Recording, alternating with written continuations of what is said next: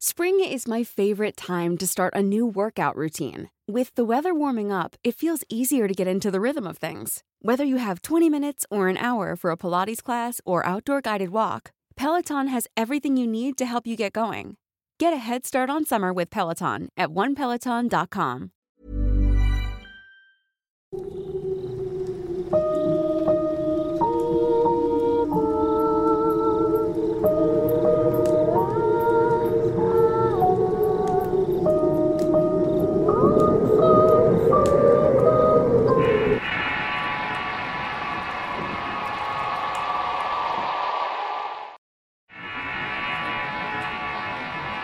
El Cabo Flores.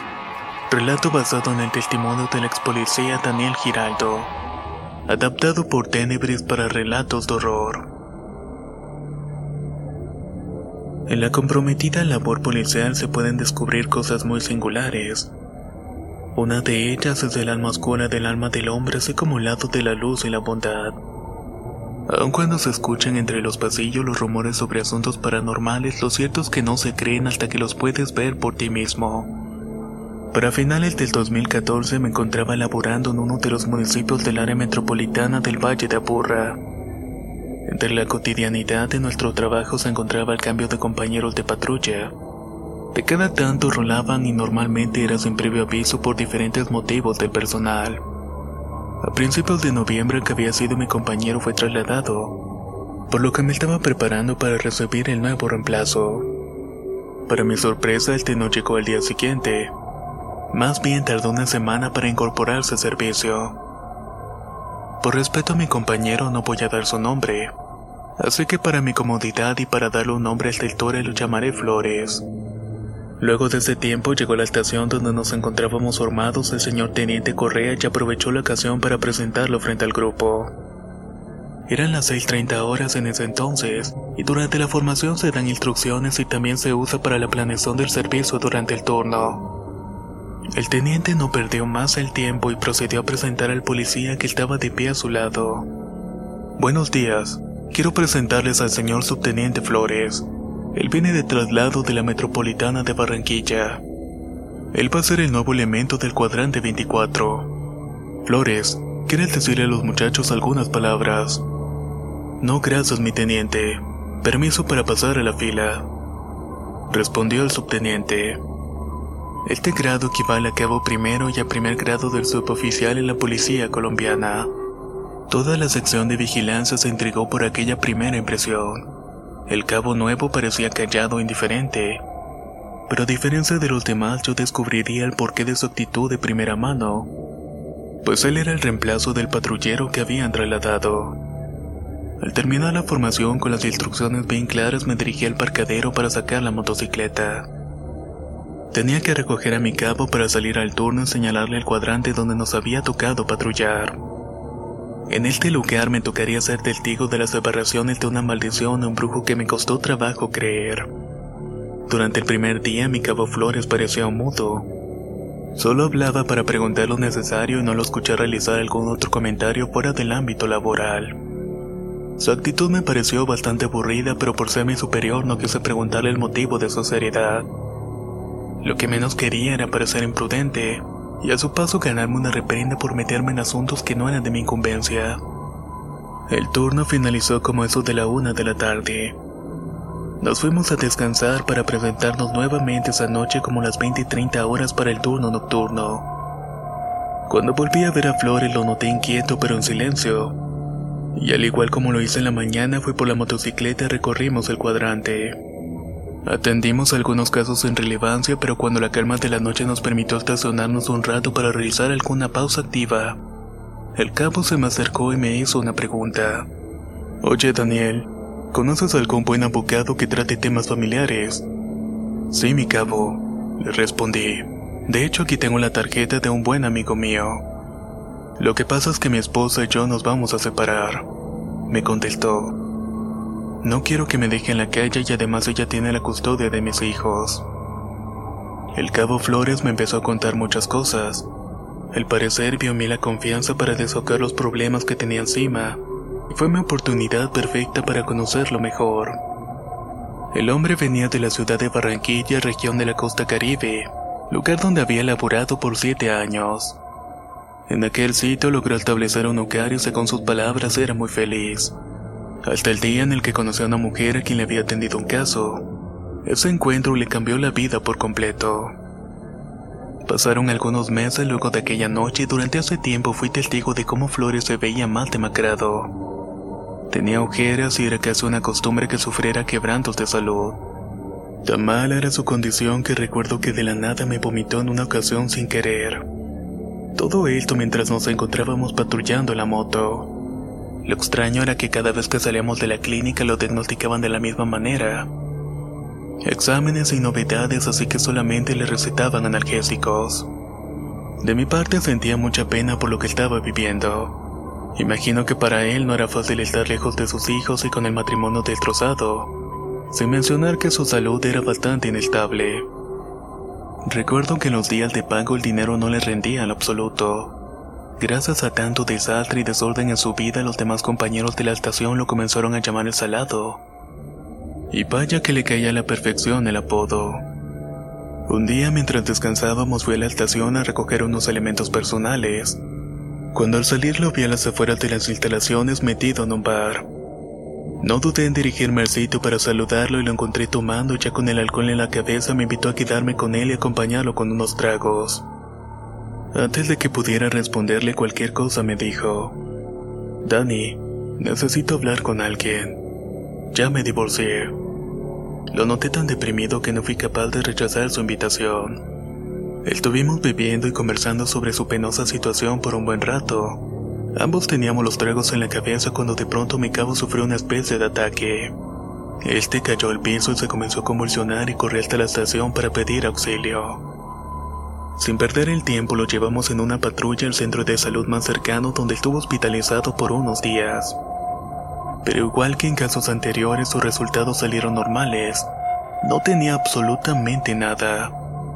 En las noches siguientes mientras trabajábamos juntos lo escuché hablar solo algo que en serio me hizo dudar de su salud mental así que me preocupé. No solo por la seguridad de mi compañero, sino también por mi propia integridad. Ya conocía casos donde entre los mismos compañeros se mataban sin aparente motivo, y me ha quedado claro que las armas no son cosas de juego, realmente son herramientas indispensables en nuestra labor. Sin embargo, un día las cosas comenzaron a tener sentido eso de las 7.30 horas nos llamaron para atender una riña en una plaza del mercado. En ese lugar me topé con un viejo conocido de nombre Don Ignacio, un señor que vivía en mi mismo cuadrante y quien tenía tiempo de no ver. Puedo describir a Don Ignacio como un hombre madrugador y serio en sus cosas, provisto de una salud mental y física bastante envidiable. Se menciona su peculiar elocuencia para hablar. Cuando me vio a lo lejos me saludó con su mano y me hizo una señal para que me aproximara. Y una vez cerca de él me dijo, Buenos días, Giraldo. ¿Cómo amaneció, mijo? Don Ignacio tenía una gran sonrisa en el rostro misma que se borró de inmediato cuando vio a mi cabo, el cual se encontraba a unos ocho metros de distancia tomando las declaraciones sobre los imprevistos de la dichosa riña. Don Nacho, buenos días. Me encuentro bien, gracias a Dios. Ya tenía tiempo sin verlo, aunque ahora que me fijo bien lo noto medio alentado. Le respondí al anciano que había cambiado su rostro uno de consternación. Era como si hubiera visto el mismo diablo. Oiga, ese otro policía es el que reemplazó a su compañero. Sí, señor, el mismo. Le contesté. Es mi cabo Flores. Ya lleva varios meses aquí y enseguida se lo presento. No, no, mijo, tranquilo se apresuró a decir don Nacho. Giraldo, quiero preguntarte una cosa. ¿Usted cree en la brujería?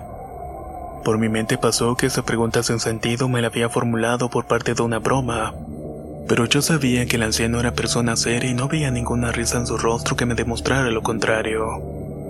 La verdad, don Nacho, dicen que las brujas existen, pero la verdad es que nunca he visto una. Le respondí al final con una sonrisa. Mijo, no es momento para risas. A su compañero lo están perjudicando. Don Nacho me veía sinceramente preocupado y movía la cabeza con un gesto de negación. Por un momento pensé que era un cuento de que el viejo se había inventado para justificar la demacrada imagen que no se podía ignorar del suboficial. Pero en realidad no encontraba ninguna otra explicación para su estado. Todo parecía coincidir en ese momento. Los exámenes médicos normales, la separación de su esposa, su mala administración del dinero, su estado mental. Giraldo, si quiere coméntele a su compañero y dígale que yo conozco a alguien que le pueda ayudar a quitarse esa maldición tan brava que tiene. Está bien, don Nacho. Yo hablo con él, pero no me comprometo a nada. Aún así haré todo lo posible. Después de aquel breve encuentro, don Nacho se fue a su casa y mi cabo aprovechó para acercarse y preguntarme quién era aquel anciano. A un incrédulo le comenté lo que don Nacho me había dicho momentos antes, y a grandes rasgos le describí la conversación que tuvimos. ¿Será posible? Me dijo Flores algo pensativo cuando terminé de hablar. Mi cabo, ¿usted tiene algún problema o algún enemigo en Barranquilla? Vea que en la costa la brujería es más común que aquí en Medellín. Si quiere más tarde cuando terminemos el turno vamos a la casa del viejo y hablamos con él. De todas formas nada perdemos con averiguar. Horas más tarde llegamos a la casa de Don Nacho. Este nos recibió con buen ánimo y nos hizo pasar a su sala para sentarnos. Nos comentó que la persona que podía ayudar a mi compañero era su hermana, doña Virgelina. La señora estaba dispuesta a ayudar a quien lo necesitara. El problema era que vivía en un municipio llamado Segovia, el cual se encontraba aproximadamente a cuatro horas de Medellín. El primer inconveniente era que teníamos prohibido abandonar la guarnición y el decir que no podíamos salir del área metropolitana, o al menos no sin la autorización del Hey, I'm Ryan Reynolds. At Mint Mobile, we like to do the opposite of what Big Wireless does. They charge you a lot, we charge you a little. So naturally, when they announced they'd be raising their prices due to inflation, we decided to deflate our prices due to not hating you. That's right. We're cutting the price of Mint Unlimited from $30 a month to just $15 a month. Give it a try at mintmobile.com slash switch. $45 upfront for three months plus taxes and fees. Promote for new customers for limited time. Unlimited more than 40 gigabytes per month. Slows. Full terms at mintmobile.com. Hey there, it's Michelle Norris. I'm host of a podcast called Your Mama's Kitchen. When I travel, I'm usually looking for a way to find a taste of home when I'm not at home. And one of the things I love to do when I am at home is entertain. And Airbnb allows me to do that. When I was in California recently, I rented a house that had a great kitchen. And when we were sitting around the table, we we're all thinking, we're in someone else's house. Someone could be in all of our homes as well. If you have a home, but you're not always at home, you have an Airbnb. Your home might be worth more than you think. Find out how much at airbnb.com/slash host. Comandante de la misma. No creíamos que mi general nos iba a autorizar para ir a un municipio tan retirado, que posiblemente tenía presencia de grupos armados al margen de la ley. Aún con las desventajas, nuestra curiosidad nos hizo ir hasta el lugar un día de descanso. En mi motocicleta fui con el cabo para el pueblo Segovia buscando a doña Virgelina. Nos dimos cuenta que la mujer no vivía en el casco urbano del municipio, sino más bien vivía en una vereda alejada del mismo. Cruzando caminos sin pavimentar, llegamos finalmente a la casa de la señora. Cabe mencionar que la hermana de don Nacho ya tenía el conocimiento previo de nuestra visita. Recuerdo que cuando llegamos al portón salió un perro Rottweiler de tamaño exagerado. Estaba ladrando y tenía intenciones de atacarnos. Saqué mi 9 milímetros por si era necesario utilizarla, pero cuando llegó a mi lado el animal se tornó cariñoso. Al parecer el perro solamente era agresivo cuando estaba cerca de Flores. Al acercarse mi compañero Alcán no dejaba de ladrar y gruñir. Tanto escándalo alertó a la señora, quien en compañía de su nieta, que por cierto era una muchacha bastante hermosa, salió inmediatamente a atendernos. Cuando entramos en la casa pudimos darnos cuenta que era bastante humilde y modesta. Dentro nos recibieron de una manera bastante atenta. Nos ofrecieron algo de beber y después de la charla de rigor la anciana nos confirmó lo que don Ignacio nos había dicho. Nos contó que su hermano solo tenía la habilidad de detectar este tipo de trabajos en los demás, pero que nunca se atrevió a desarrollar sus dones más allá de eso. Poder liberar a mi compañero del maleficio sería más complicado de lo que pensábamos. Se necesitaría pasar dos días en la finca mientras doña Virgenina limpiaba flores. Lo difícil aquí era disponer de dos días completos en el trabajo, asunto que se complicaba al estar ahí precisamente fuera de nuestra jurisdicción. Yo por mi parte logré establecer una buena relación con la nieta de la señora. No podía negar que la muchacha me había gustado desde el primer momento en que la vi. Y lo mejor de todo fue que ella tampoco se mostró ajena conmigo. Mientras doña Virgelina le regaló unas plantas a mi compañero para que se bañara con ellas. También anexó una lista de varios objetos que deberíamos conseguir para la próxima ocasión. Una semana más tarde aún no lográbamos conseguir como mínimo tres días de descanso para poder ir a Segovia y completar la limpia. A decir verdad, me sentí algo triste por no haber visto a Luciana, la nieta de doña Virgelina, en esos días. Aunque hablé poco tiempo con ella, su sencillez y humildad me dejaron con ganas inmensas de seguir conociéndola. ¿Y por qué no? Quizás iniciar una relación amorosa con ella. Hasta que cierto día recibí una llamada al celular de un número desconocido. Al contestar reconocí inmediatamente la voz de Luciana. Hola, ¿cómo estás? Seguramente ya me olvidaste. ¿Cuándo piensas regresar a solucionar el problema de tu amigo? Bastó escuchar su voz dulce para quitar todos los pensamientos de mi mente y el aliento. La verdad es que no, no lo sé, le contesté tartamudeando. Lo que pasa es que debemos obtener un permiso de al menos tres días para eso. Pero para que nos den un permiso así debemos lograr algo positivo en el trabajo. Es decir, que debemos hacer un logro en la lucha contra la delincuencia. Hice una pausa con evidente congoja, porque hacer un logro de este tipo no era para nada común. Ok, yo te voy a ayudar. Mañana volveré a marcarte y cuídate mucho. Ah, y no se te olvide traer cualquier detalle en agradecimiento de la ciudad. Estoy en el pueblo, pero nos veremos pronto. Terminó diciendo la muchacha con una seguridad que me dejó extrañado.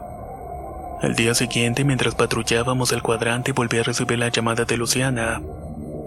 Cuando respondí, me indicó que tomara punta del siguiente dato, el cual se trataba de una dirección. Luego de esto me dijo, ve ya entre las 10 y las 12 de la noche. Estoy segura que te va a ir muy bien y no correrás ningún peligro. ¿Qué es lo que va a pasar en este lugar? Le pregunté. Si quieres que nos volvamos a ver, debes estar allá muy al pendiente. Sé que ustedes lo van a lograr. Vas a ver que nos vamos a ver muy pronto. Su voz sonaba entusiasmada y antes de colgar escuché una sonrisa eterna de su parte. Por alguna razón no podía evitar sentirme fascinado por ella. Esa misma noche al recibir el turno patrullamos por una hora todo el sector. A esto de las 21.50 horas encendí la motocicleta y me fui con mi capo, quien por cierto no le había comentado de la llamada que recibí. No quería quedar mal o que pensara que me estaba imaginando cosas que no eran. Llevábamos una hora en el sitio cuando vimos llegar una camioneta de color negro. De ella salieron tres sujetos quienes ingresaron a un inmueble viendo repetidas veces alrededor. Algo me estaba diciendo que debíamos registrarlos. Salieron del lugar aproximadamente a eso de las 23.45 mi capo y yo los interceptamos a una cuadra de distancia. ¿Cuál sería mi sorpresa al incautar en esa revisión dos kilos de cocaína y tres armas de fuego? Ese sería nuestro boleto, un buen permiso de descanso. Por mi mente pasaron distintos tipos de explicaciones, pero en el fondo sabía que eso fue obra de la anciana, quien por medio de sus habilidades nos había ayudado para visitarla. El cabo Flores estaba visiblemente contento porque sabía que doña Virgilina le iba a ayudar a quitarse de encima lo que fuera que le hicieron. Decidí llevarle un regalo a Luciana en agradecimiento tal como me lo sugirió en su llamada. Además le pediría que viniera a pasear conmigo un par de días a Medellín. Antes de partir alistamos las cosas que debíamos llevar y entre ellas se encontraba un corazón de cerdo, el cual fue bastante fácil de conseguir en un expendio de carne. También nos pidió pólvora que sacamos de los cartuchos que teníamos, así como un hilo rojo, ropa interior que mi capo ya había usado mínimo un mes y una fotografía suya de cuerpo completo. Recuerdo que aún era de madrugada cuando partimos rumbo al pueblo. Al momento de llegar a la casa de la señora nos recibió con la misma amabilidad de la última vez. Comenzó a explicar el procedimiento que iniciaría a medianoche y nos pidió que pasara lo que pasara no saliéramos de la propiedad. Yo estuve hablando con Luciana, por supuesto. En ese encuentro me enteré que ella no podía salir de la finca a motivo de una maldición que había caído sobre ella y que debía esperar un par de años a que ésta terminara. Al principio no creí totalmente sus palabras, pero con el tiempo me demostraría con hechos que era verdad. Cuando empezó el ritual, la anciana le pidió a mi cabo que se quitara la ropa y se metiera a bañar con varias hierbas. Al terminar lo recostó sobre una cama y me pidió que saliera de la habitación, pero antes me dio una vela y me dijo que por nada del mundo dejara que se apagara. Decía que siempre tenía que haber una luz encendida en la casa. Después de una hora el ambiente se tornó extremadamente frío, tanto así que se veía el vaho al momento de exhalar. También se comenzaron a escuchar pasos sobre el tejado y risas burlonas a la distancia, así como golpes en la puerta. Estas manifestaciones se prolongaron hasta las 3 de la madrugada. Fue una de las pocas veces en la vida que realmente he sentido mucho miedo. Exactamente a las 3.30 de la madrugada la señora Virgelina me llamó y me pidió que llevara una caneca. Me apresuré a obedecerla y corrí a colocar el recipiente en el suelo. El cabo Flores empezó a vomitar una sustancia parecida a la brea, pero estaba mezclada con cabellos largos y uñas amarillentas. Todo este proceso duró alrededor de una hora aproximadamente. Nunca antes vi que alguien vomitara algo de esta consistencia, y la hermana de Don Nacho estaba visiblemente débil pero logró conectar con el origen de la maldición. Luego se acercó a mí y me pidió que por favor cavara un hueco en el patio. Me pidió que por lo menos tuviera un metro de profundidad. Confieso que sin la compañía de Luciana mientras estaba cavando la zanja no hubiera sido capaz de terminar mi labor. Mientras tanto se escuchaban los gritos desgarradores del subteniente dentro de la casa, mismo que estaba tosiendo como si se le fuera a salir el alma de la boca. A las 5.40 de la madrugada en punto comenzó a verse la lejanía la luz del sol.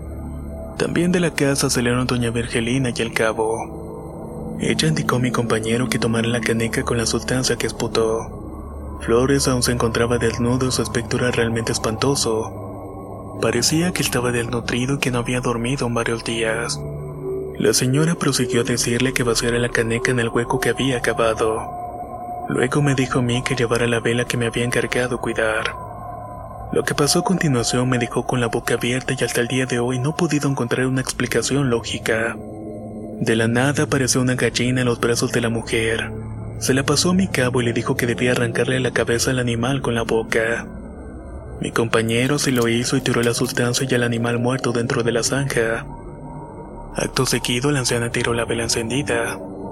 Les juro que fue como si el hoyo contuviera gasolina. La llamarada se hizo tan grande que casi alcanzó los dos metros de altura. Por fortuna reaccionamos pronto y nos alejamos antes de que nos pudiéramos quemar. El fuego duró dos minutos aproximadamente y durante este tiempo se escuchó un estruendoso grito de dolor que nunca voy a olvidar. Doña Virgelina nos dijo que el trabajo lo había realizado la abuela de la joven con la que Flores tuvo un romance en Barranquilla. Esta chica nunca lo olvidó y el dolor de perder al cabo la acompañó por mucho tiempo. Su abuela hizo el trabajo para hacer sufrir de la misma manera al subteniente. Flores se sorprendió mucho al escuchar estas palabras porque cada una de ellas era cierto. A pesar de que ya pasaron muchos años de esta experiencia, aún mantengo contacto con la anciana y con mi cabo el cual al poco tiempo después fue trasladado a otra ciudad del país. Yo aún mantengo una bonita relación con Luciana de quien he aprendido varias cosas. Lo que estoy seguro es que ninguno de nosotros olvidará lo que pasó aquella noche. El Cabo Flores. Relato basado en el testimonio del ex policía Daniel Giraldo. Adaptado por Tenebris para relatos de horror. Si quieres conocer más historias del mismo autor, te invito a visitar el enlace que dejaré en la descripción del video. Y no te olvides de suscribirte al canal para estar al pendiente de nuevo contenido. Nos escuchamos en el próximo relato.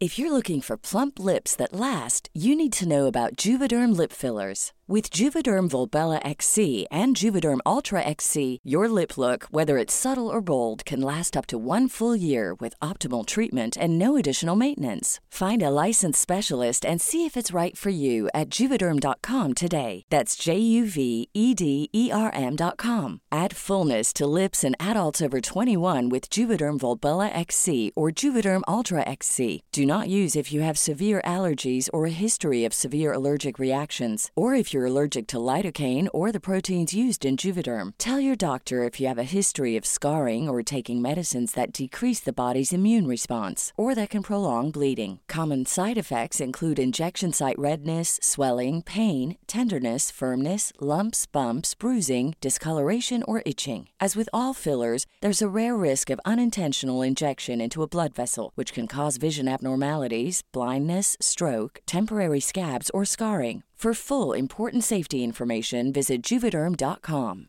Planning for your next trip? Elevate your travel style with Quince. Quince has all the jet setting essentials you'll want for your next getaway, like European linen, premium luggage options, buttery soft Italian leather bags, and so much more. And is all priced at 50 to 80% less than similar brands. Plus, Quince only works with factories that use safe and ethical manufacturing practices. Pack your bags with high-quality essentials you'll be wearing for vacations to come with Quince. Go to quince.com slash pack for free shipping and 365-day returns.